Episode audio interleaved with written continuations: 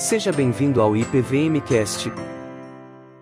Nós estamos nessa série que nós começamos a semana passada, que se chama Ora et Labora, que é baseada numa frase que é mais ou menos assim: Nós devemos trabalhar, daí vem o labora, como se tudo dependesse de nós, e orar como se tudo dependesse de Deus. Pensei que o pastor Eduardo já tinha falado isso para vocês a semana passada.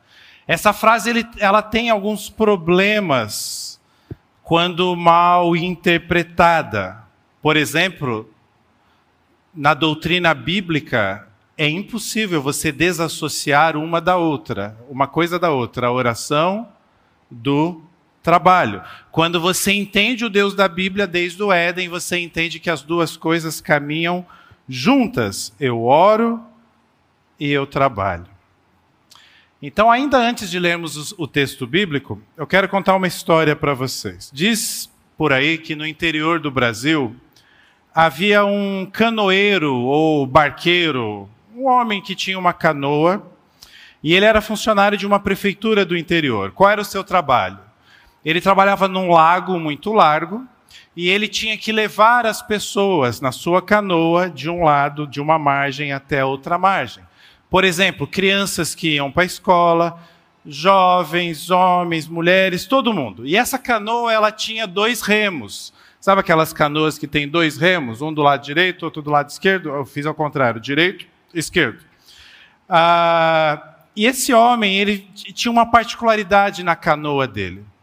Ele tinha escrito em um dos remos, ore, e no outro remo, trabalhe. Um dia, atravessando o lago com um senhor, e esse senhor conversando com ele sobre as duas palavras, ele ridicularizou a oração, dizendo que o principal era o trabalho. O canoeiro, então, sem dizer nada, ele deixou de lado o remo da oração e continuou remando só com o remo do trabalho. Você deve imaginar o que aconteceu. A canoa começou a girar no meio do lago. Não só isso, mas o rio começou a levar a canoa com a sua correnteza girando, descendo a correnteza, dois quilômetros abaixo havia uma cachoeira. O homem então ficou com medo, parou de argumentar sobre essa questão de oração, de trabalho e suplicou: para, para com essa brincadeira, senão nós vamos morrer. O canoeiro então pegou os dois remos, remou rio acima e chegou ao porto. Durante o trajeto, ele explicou para aquele homem é isso que acontece na nossa vida. Se deixamos a oração de lado e nos entregamos somente ao trabalho, nós ficamos rodando em torno de nós mesmos, nós não vamos para frente. Pior, podemos cair em um abismo. A pergunta é: será que nós temos um texto na Bíblia que pudesse nos apresentar um conceito semelhante a, a este? Temos alguns textos. Eu vou convidar você a abrir a sua Bíblia. Eu até ia usar a versão NVI, mas como a maioria das nossas Bíblias nos bancos é versão Almeida, eu vou ler na versão Almeida, Êxodo, capítulo 17, versos 8 a 13. Êxodo segundo livro da Bíblia, capítulo 17, versos 8 a 13 apenas. No subtítulo da versão Almeida diz: Amaleque peleja contra os israelitas. Verso 8 diz assim: Então veio Amaleque e pelejou contra Israel em Refidim. Com isso, preste atenção, vai criando o cenário aí na sua mente, tá? Com isso, ordenou Moisés a Josué. Dois personagens bíblicos importantes estão em cena aí, Moisés e Josué. O que, que ele fala para Josué? Escolhe nos homens e saí e, e sai e peleja contra Amaleque. Amanhã eu estarei no cimo do outeiro, lá no alto do monte, e o bordão de Deus estará na minha mão, ou seja, a vara de Moisés, o cajado de Moisés, ela é famosa. Verso 10. Fez Josué como Moisés lhe dissera e pelejou contra Amaleque. Moisés, porém, Arão e Ur subiram ao cimo do outeiro. Ficaram lá na montanha vendo a batalha, né? Verso 11. Quando Moisés levantava a mão, Israel prevalecia. Quando, porém, ele abaixava a mão, prevalecia Amaleque. Ora, as mãos de Moisés eram pesadas. Por isso, tomaram uma pedra e a puseram por baixo dele e ele nela se assentou. Arão e Ur sustentavam-lhe as mãos, um de um lado e o outro do outro. Assim lhe ficaram as mãos firmes até ao pôr do sol. Verso 13. E Josué desbaratou a Amaleque e a seu povo a fio de espada. Vamos orar. Senhor, a tua palavra está aberta diante de nós. É só o que nós precisamos. Que o teu espírito me enche de unção, ilumine os meus irmãos, para que nós possamos sair daqui hoje com aplicações práticas para as nossas vidas. Que nós possamos entender o que o Senhor está falando conosco nos próximos minutos. Faça assim, ó Deus, para a tua glória e para a nossa alegria. Nós oramos em nome de Jesus. Amém. Eu considero essa história de Êxodo 17 melhor que a história do canoeiro. Até porque essa é real, a do canoeiro eu não sei. Essa daqui de fato aconteceu, está o registro bíblico histórico aqui. Eu acho melhor porque essa história ela nos mostra que a oração ela traz resultados em nossas vidas. Mas esses resultados envolve suor, envolve esforço, envolve, como nós demos como subtítulo para a reflexão de hoje, luta. Poderia ser guerra, poderia ser batalha, luta. E sim, irmãos, as mãos levantadas a presença do cajado, da vara, tudo isso simboliza a oração. Mas, pastor, o texto não está dizendo, não está escrito, não tem a palavra lá que ele estava orando. Mas o gesto é muito claro de uma situação em que Moisés buscava uma conexão, buscava um clamor ao Senhor. Do nosso lado, nós podemos encarar essa situação como um pedido de ajuda, com um pedido de capacitação. Senhor, me ajuda, Senhor, me ajuda. O que nada mais é do que a oração. E da perspectiva de Deus, nós podemos encarar essa cena como Deus mostrando ao seu povo que a vitória do seu povo depende dele, de Deus e não somente do seu povo. Qual é o papel do povo, então? Clamar ao Senhor para que Ele ajude nas lutas do nosso dia a dia. Essa vara, esse cajado aqui, simboliza a presença de Deus. Simboliza o poder de Deus. Eu falei para vocês que ela era famosa, né? Lembra das dez pragas? Uma hora ela vira uma serpente, outra hora ela fere o rio Nilo no Egito.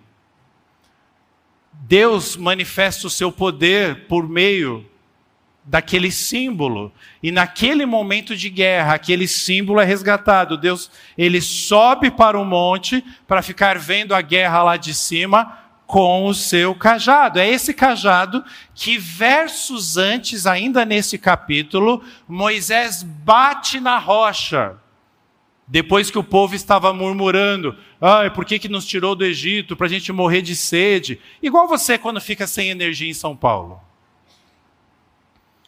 E aí ele bate com esse cajado na pedra, a água jorra e resolve a situação do povo. Vamos contextualizar aqui. Nós estamos no capítulo 17. Moisés está com o povo, é indicado aí a localização geográfica, Refidim. Ah, o povo vive em acampamento. É uma região de deserto. Então imagine deserto, acampamentos, aquelas tendas sendo montadas. O texto bíblico nos diz que esse período do povo de Israel foi de 40 anos. Nós estamos no capítulo 17, no capítulo 14, o povo havia atravessado o mar. Mais uma vez, o cajado de Moisés lá, o mar se abre, o povo atravessa. Deus respondendo à oração do seu povo em relação aos seus inimigos. No capítulo 16, um capítulo antes, nós temos aquele episódio do maná caindo do céu, pão Está com fome? Toma pão. Todos os dias de manhã, junto com o orvalho da manhã. Capítulo 16. No 17, como eu acabei de falar, também tem o episódio da água. Então, comida, água, fugir dos seus inimigos. Esse é o contexto do povo de Israel no deserto. E agora a gente chega aqui no verso 8, e um povo terrível, os Amalequitas, um povo sanguinário. Eles encontraram o povo de Israel no deserto e estavam partindo para a guerra. A situação é que o maior líder de Israel de todos os tempos, ele está mais uma vez em um momento de crise. E eu estou dizendo isso para você pensar na sua vida e não na vida de Moisés momento de crise. Como ele reagiu? O que ele fez? Qual a orientação do Senhor? Ai, pastor, eu não sei o que fazer diante disso. A palavra nos ajuda. A decisão daqueles líderes, especialmente Moisés, mas também Josué, foi orar e trabalhar.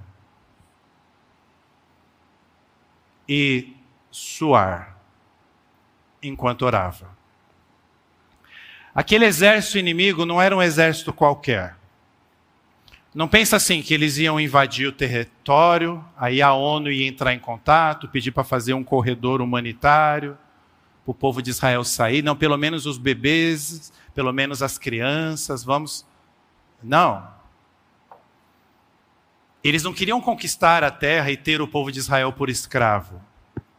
Eles iriam eliminar sobre a face da terra o povo de Israel incluindo crianças, incluindo adolescentes, jovens, mulheres, os guerreiros, os homens que não eram guerreiros, os animais, tudo. E eles tinham mais poder que o povo de Israel. Eles estavam se aproximando do acampamento. O que, que Moisés faz? Ele convoca o seu líder militar mais hábil. Seu nome? Josué. Tem um documentário não cristão, mas vale a pena assistir, no History Channel, que se chama Batalhas AC Batalhas Antes de Cristo. E lá conta a Batalha de Jericó, e eles dão bastante ênfase nas características que a Bíblia nos apresenta de Josué, e como Josué era um tremendo, um baita guerreiro estrategista, inteligente. E é isso que Moisés fala aqui. Peraí, vamos chamar Josué porque o assunto é guerra. Josué é o cara. E aí eles têm uma discussão estratégica no verso de número 9. Agora eu vou ler na NVI, mas vocês podem acompanhar aí na Almeida mesmo. Moisés então vira para Josué, e, e, aqui está o plano, tá bom? Escolha alguns dos nossos homens e lute, acho que está peleja aí, né? E lute contra os Amalequitas. Ó a estratégia. Reúna as tropas, nós vamos, não vamos fugir, não adianta, não dá para fugir, vamos enfrentar os Amalequitas.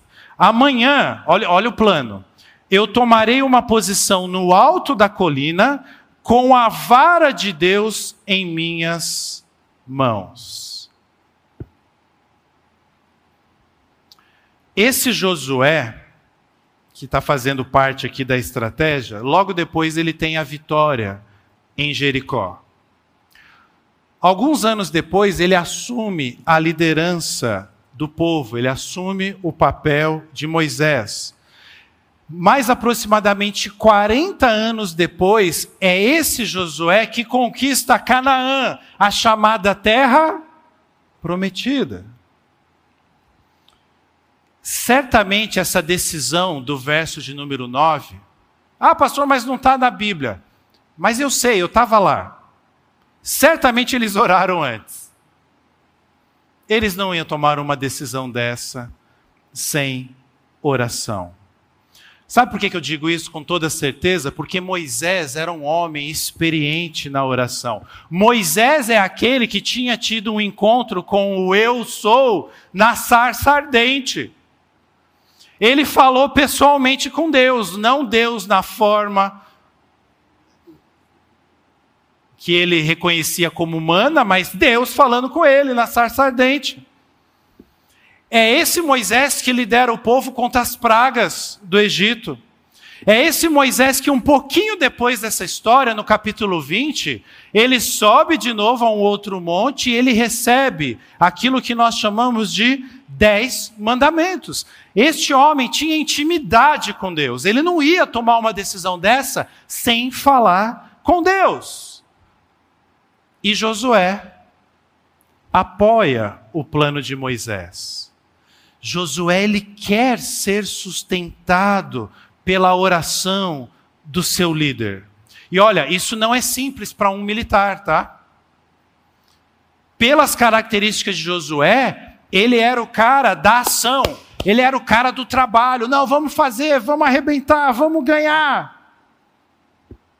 Isso foi fundamental para a sua liderança futura, para a conquista de Jericó, para a conquista dos espaços, para entrar na terra prometida. Mas ele queria ser sustentado pela oração do seu líder. E aí nós temos a cena. O dia amanheceu, os homens se dirigem para a batalha as mãos de Moisés, nós não sabemos se com o cajado na mão ou não, mas as mãos de Moisés, o texto bíblico diz, estão estendidas para o céu. E nesse clamor de Moisés pelo povo de Israel,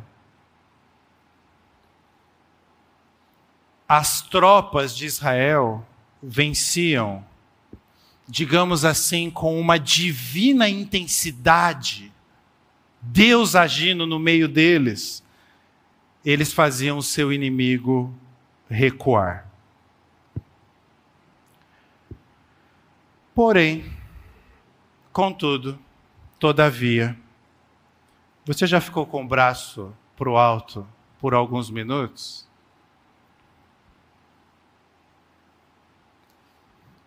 Faz isso aí agora, vai, me abençoa enquanto eu continuo pregando. Fica aí, continua, ora por mim. Os braços de Moisés começaram a cansar.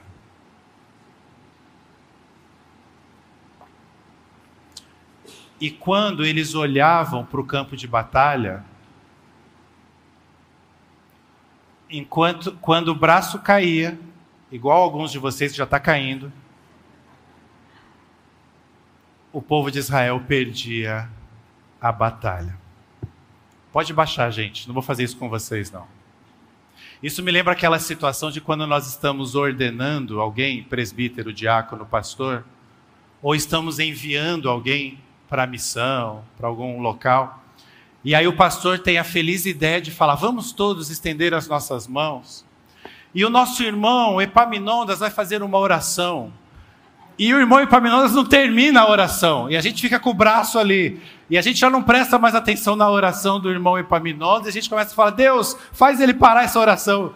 Que eu não aguento mais segurar o braço. É, vocês dão risada, mas é real essa situação. Epaminondas é um personagem fictício. Os braços dele cansam. Ele abaixa o braço o que simboliza não estar mais clamando ao Senhor. E o povo de Israel começa a perder a batalha. nós não podemos imaginar que foi algo, era algo mecânico, né? Não, não vamos ter uma mente infantilizada, do tipo, levanta, o exército vai para cima, abaixa, o exército começa a ir para trás. Certamente não era algo tão mecânico assim, mas eles, observando a guerra lá de cima, começavam a perceber que perdia-se espaço quando ele não estava com a mão levantada. Sabe o que Deus estava ensinando para Moisés, para Josué, para mim e para você?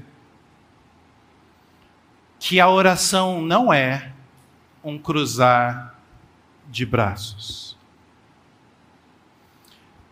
Que a oração envolve esforço, envolve suor, envolve luta. Às vezes, uma luta maior do que quem está no campo de batalha.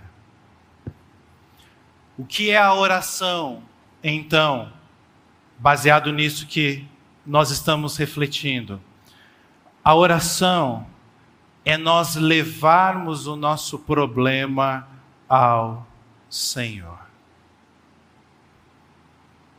Eu pergunto para você: você tem orado?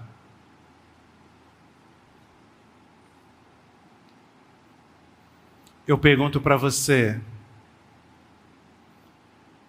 quantas lutas você está guerreando na sua vida sem oração? Sem oração. Moisés entendeu, caiu a ficha, ele entendeu que ele precisava manter os braços erguidos para o céu em oração, se ele quisesse abrir a porta para essa intervenção de Deus. O pastor Bill Ribbles, ele sobre esse texto, ele traz até uma afirmação ousada. Ele fala assim: Moisés, naquele dia, descobriu que o poder de Deus é liberado mediante a oração. Sabe qual é o meu convite para você? É para mim também. Mas como eu estou falando, é para você. O meu convite é: convide mais Deus a se envolver nos desafios da sua vida. Experimente o poder de Deus na sua casa, no seu trabalho, nos relacionamentos, na igreja. Pastor, mas é automático, é natural? Não é. O natural é você esquecer da oração e ir para a batalha. Não, eu consigo. Eu já estou na escola dominical há 14 anos. Eu estou no grupo de leitura de, da Bíblia lá das mulheres. Eu frequento a reunião de oração. Eu estou no PG. Eu ganhei. Você não consegue. Sabe quem agiu assim? Jesus. Sabe quando? Diversas vezes. Mas tem um exemplo, tem um, um exemplo, não, um momento histórico que é emblemático. No Getsemane. Abra aí comigo a sua Bíblia em Lucas 22. Lucas 22, verso 39. Vai abrindo, enquanto eu introduzo aqui.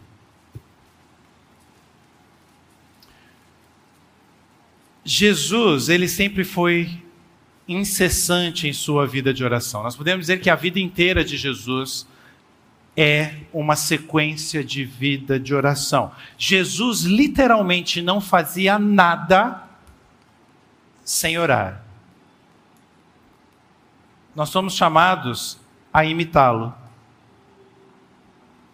E nessa oração no Monte das Oliveiras, nós temos um bom exemplo do clímax da vida de oração de Jesus.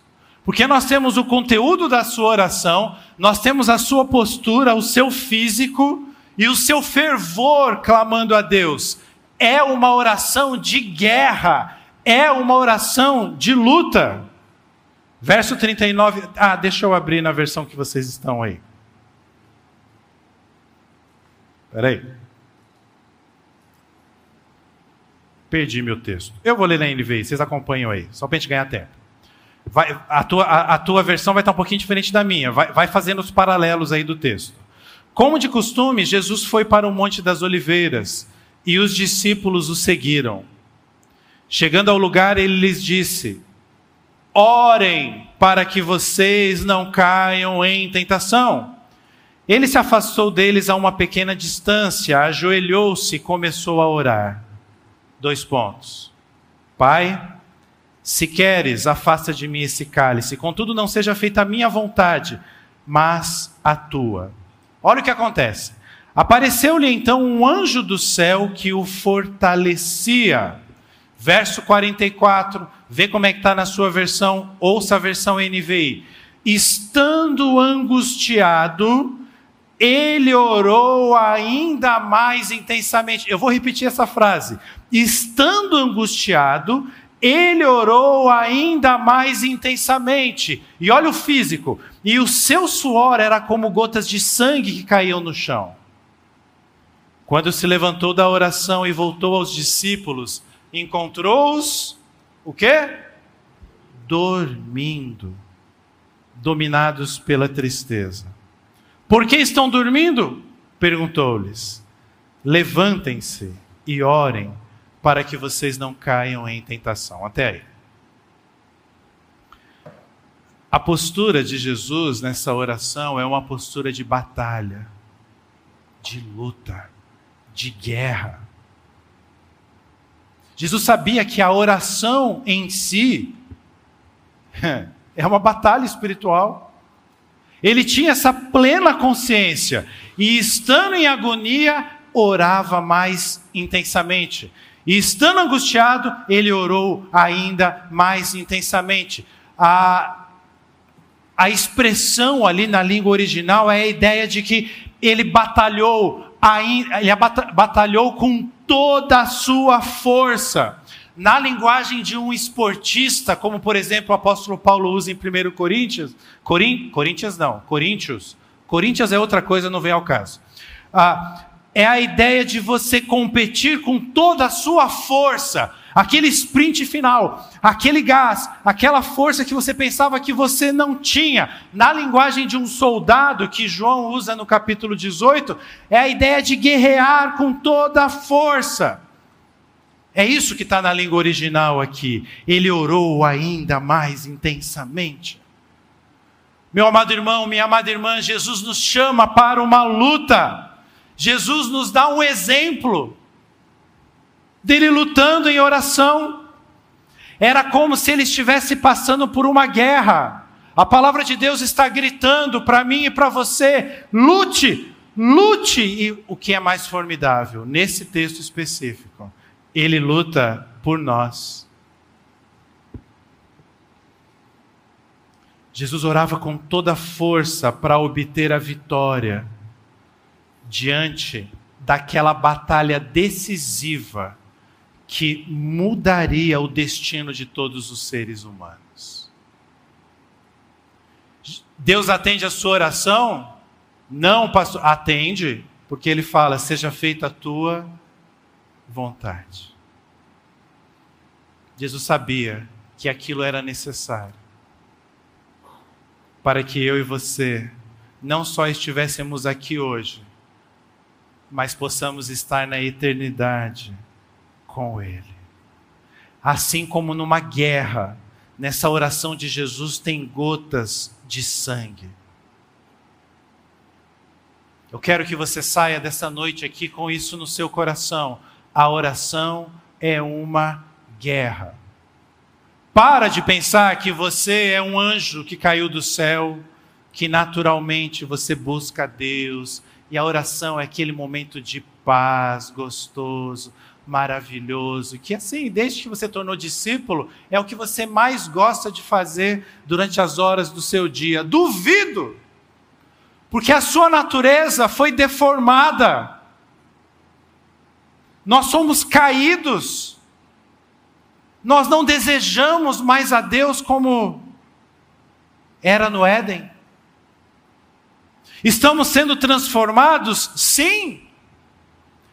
Mas para essa transformação, nós precisamos passar por algumas batalhas, a oração é uma delas. Agora, preste atenção nesse texto, que não é somente a oração.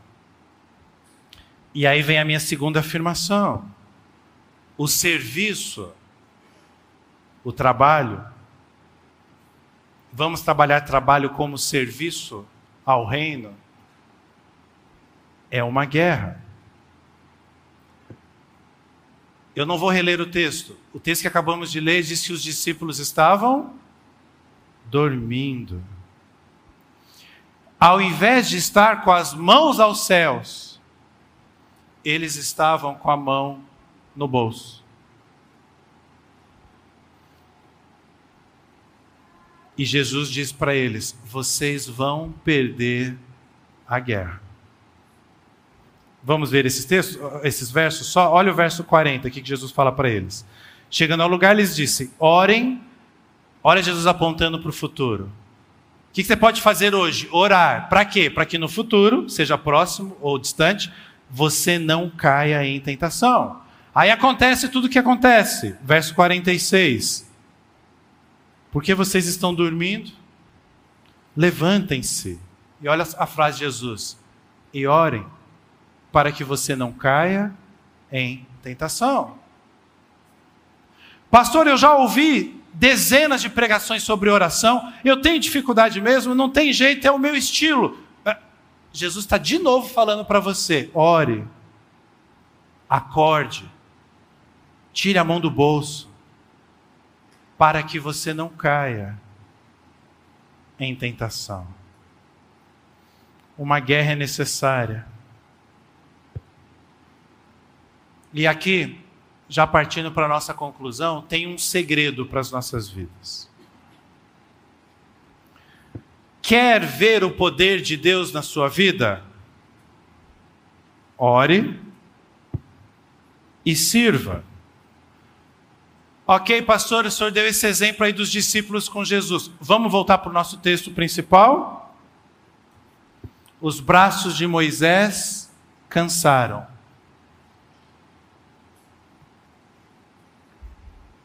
Aí aparecem dois homens que estavam com ele, Arão e Ur. Eles pegam uma pedra, Moisés se assenta. Até aí você pensa, né? Mas o problema não era na perna, o problema era no braço, estava cansado. Mas aí o texto nos surpreende. Eram dois homens. Um pega o braço direito de Moisés, o outro o braço esquerdo de Moisés e eles firmam o braço de Moisés, eles sustentam o braço de Moisés, eles suportam, dão suporte a Moisés. Moisés está sendo apoiado, literalmente, por pessoas extremamente atenciosas que desejavam ajudá-lo, porque sabiam que ajudando Moisés, para benefício de Moisés, eles estariam também eles iriam ajudar a manter o poder de Deus na vida do seu povo. Digamos assim, se Moisés estava servindo numa área, eles estavam servindo em outra área. Tudo para ver a manifestação do poder de Deus na vida daquelas pessoas. O texto nos diz o que aconteceu.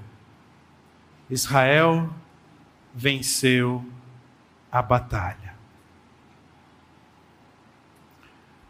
Josué não ia conseguir sozinho, mesmo sendo talvez o homem sobre a face da terra com mais capacidade militar.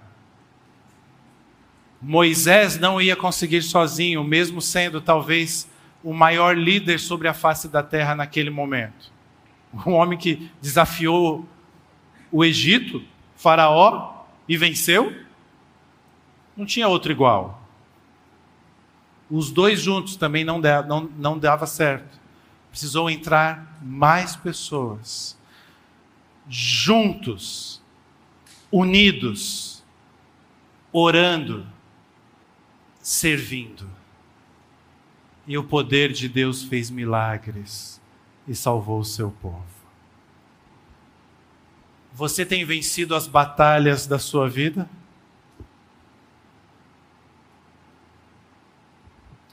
Para você aprender a orar, ou para você desenvolver o hábito de orar, ou para você perseverar na oração, tenha em mente o seguinte: você não consegue sozinho, sozinha.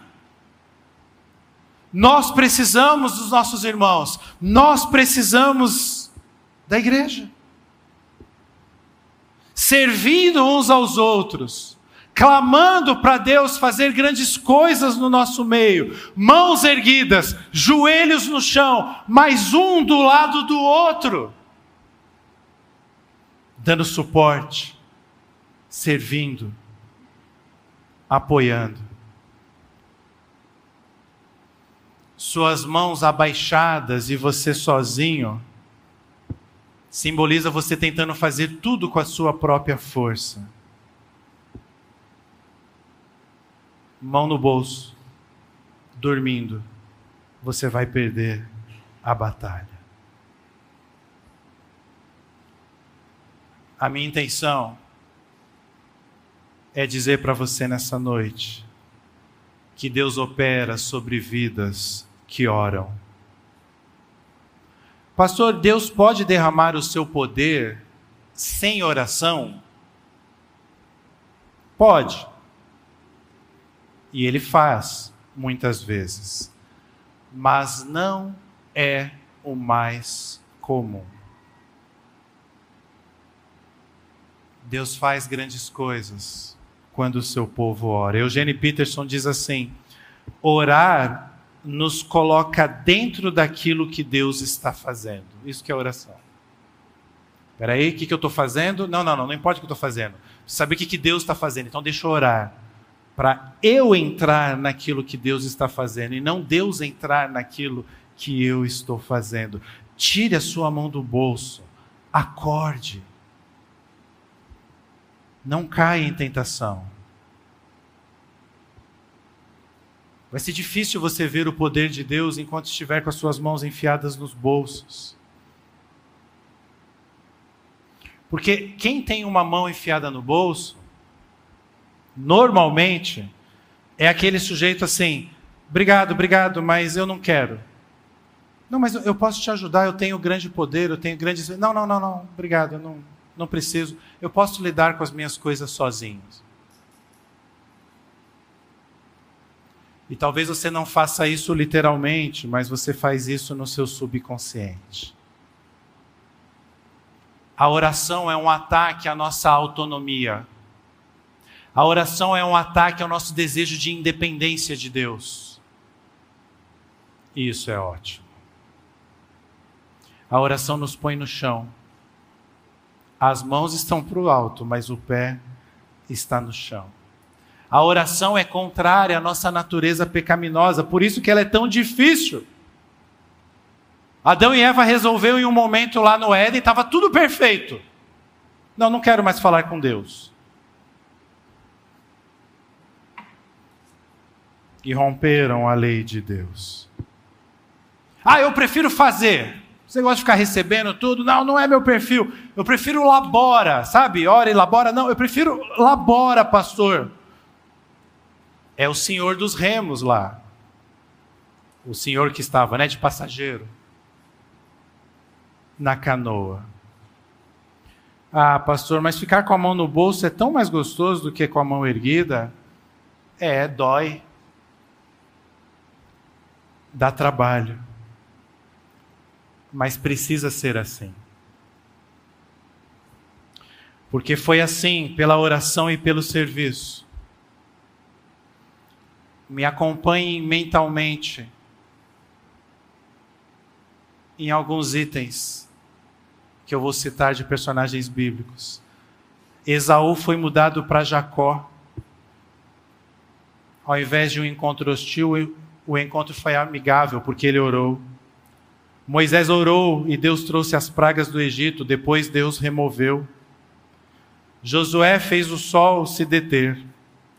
Sansão estava prestes a morrer de sede, orou e Deus fez brotar água.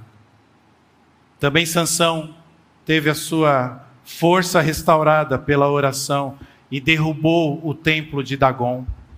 Elias fez as chuvas pararem por três anos, depois ele orou de novo e fez as chuvas voltarem. Ezequias orou e Deus enviou um anjo, e numa noite matou 185 mil homens. Asa orou e Deus confundiu o exército de Zera. Abraão orou por um filho e recebeu na idade de 100 anos. Moisés recebeu ajuda porque orou para atravessar o Mar Vermelho. Os israelitas foram libertos da escravidão do Egito porque oraram. Davi orou e escapou da traição de Saul. Salomão recebeu uma grande sabedoria como resultado de oração. Daniel foi capaz de interpretar sonhos depois de orar. Pessoas foram libertadas de perigos, pessoas foram curadas de enfermidades, pessoas viram a cura dos seus, dos seus amados, pessoas testemunharam inúmeros milagres como resultado de luta, de oração. Por isso que Tiago diz: a oração eficaz de um justo pode fazer muito. O que, que você está esperando? O que você está esperando? Não abandone os remos ore e trabalhe. Não fica rodando em volta de si mesmo. Não caia no abismo. Porque falar com Deus é o que você precisa. Porque Ele é a fonte de poder. Porque só nele a vida faz sentido. Porque Ele é que te dá forças para viver. Nós vamos cantar uma canção, tomara que você conheça a letra, se não, digita no Google aí rapidinho, que fala exatamente essas palavras que eu disse agora, e outras como: na oração eu encontro calma, na oração eu encontro a paz, orar a Deus faz bem à alma, falar com Deus me satisfaz. Ore e sirva. E veja o poder de Deus agindo na sua vida e dos que estão ao seu redor.